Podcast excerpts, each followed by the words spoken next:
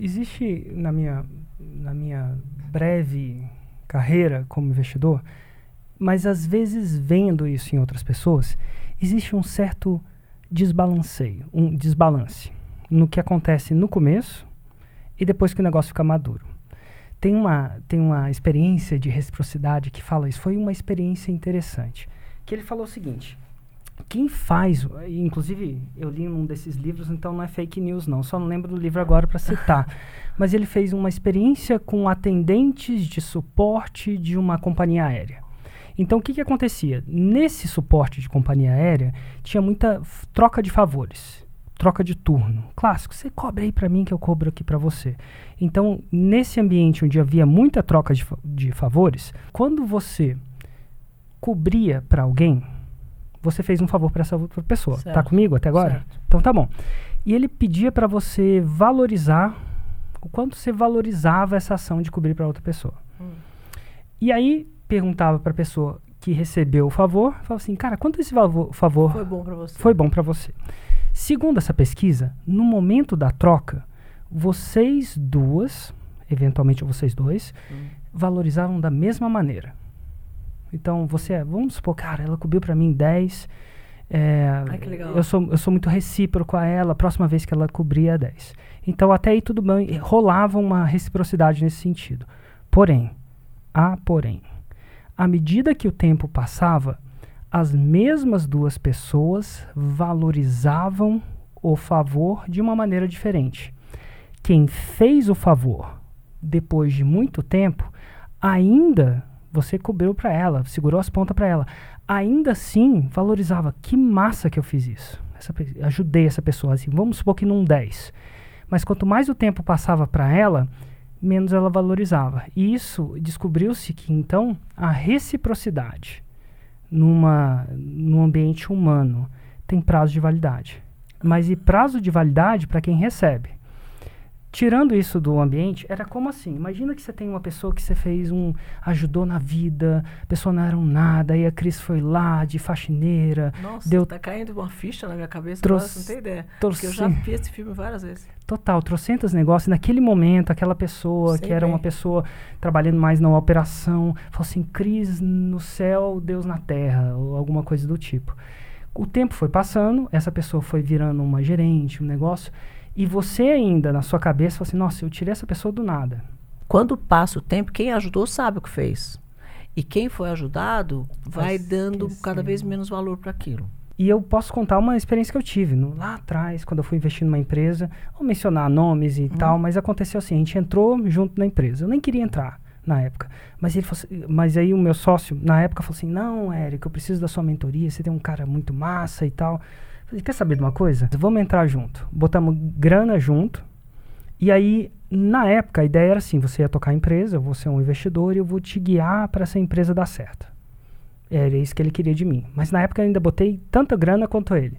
Podia não ter botado, podia ser um, Sim, negócio. Porque você era um estratégico, nem precisava. E aí a empresa deu mal, foi mal por um bom tempo, por um ano, quase na falência, assim. E aí, de repente, eu lembro que era dezembro. E essa empresa é, vendia uma coisa que era muito sazonal em dezembro era a maior sazonalidade disso. E ela começou a faturar 100 mil dólares por mês. Eu lembro que a gente tinha botado 100 mil libras cada um. Mas a empresa começou a dar certo.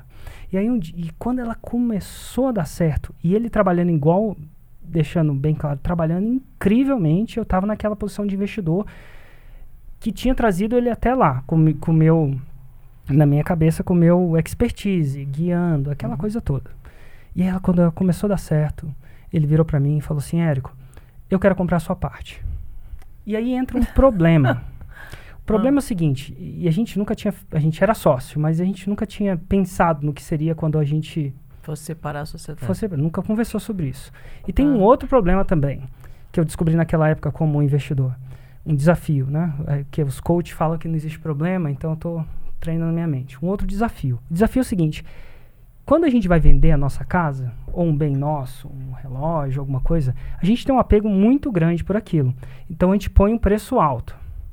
E quem vai comprar põe um preço mais baixo. Né? Você é. vai comprar uma casa, você não tem um apego ainda naquela casa, então você tende a valorizar bem. Ele falou, quero comprar essa parte por tanto. Aí eu pensei, cara, portanto, não faz sentido. Essa era um capital de startup, era um, eu tinha imaginado retornos muito maiores do que isso. Não, era, pensa no alto risco do alto risco. Isso não era um, lá, uma poupança, uhum. um CDI, é. que isso nem um Bitcoin. Mas, enfim.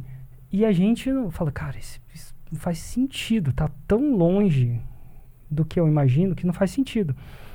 Aí ele virou para mim e falou assim, e aí é uma coisa que é a primeira vez que eu senti o meu primeiro forced, né, forçado, buyout, é a compra forçada. Ele falou assim, ó, ou você me vende a empresa por esse preço, ou amanhã eu fecho essa empresa, começo uma outra. Sem você, porque eu não preciso mais de você. Eu não preciso mais de você. E ele tinha relação com todos os funcionários e agora ele tinha uma expertise.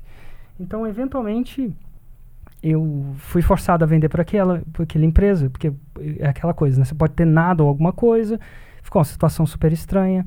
E naquela primeira vez eu precis, eu entendi, cara, como é que isso funciona, né? Então, então, num processo de investimento, que eu acho que você já deve ter vivido N vezes mais que eu, você já deve, no começo do investimento, cara, você é a Cris, você é mentora, você tá, tem toda a expertise. Quando a empresa chegar lá e começar a desbandar, desbandar no sentido é, bom, crescer, crescer é. cada vez mais, o próprio empreendedor da empresa sabe, sabe mais daquele negócio que você mesmo, porque ele, tá na, ele ou ela está na operação o tempo inteiro. E ele não precisa mais da Cris.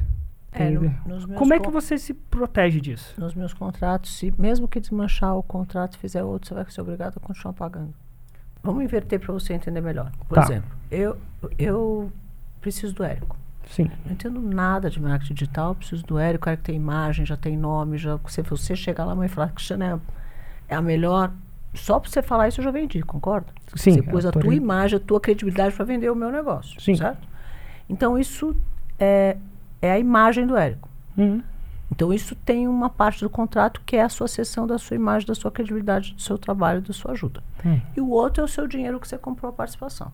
Sim. Então, se amanhã vier o banco Itaú e comprar o meu, sei lá, vamos dizer, o banco da Zé da esquina lá, o padeiro da esquina resolveu comprar o meu negócio, ele só vai dar o dinheiro. Então, ele só fez um contrato do dinheiro, porque a única coisa que ele me deu foi dinheiro. Sim. No caso da minha sociedade com o Érico, o Érico, além de me dar o dinheiro e pôs lá 5 mil reais para comprar 50% do meu negócio, ele também está cedendo a imagem dele, o conhecimento técnico dele ou o smart money. Sim. Isso tem valor também. Muito. Então você tem que fazer um contrato separado para cada uma das coisas. E aí, no caso, se a gente então, cedesse... por exemplo, se amanhã termina o meu contrato de sociedade aqui, eu continuo te pagando o royalty desse smart money que você me deu aqui, porque isso aí vai valer o resto da vida. Entendi. Isso está em contrato. Tá no contrato. Quando você paga, mesmo caso cedendo tanto. Mesmo X... você fechando a empresa, amanhã você abre outra, o smart money está te acompanhando, porque eu já fiz isso acontecer.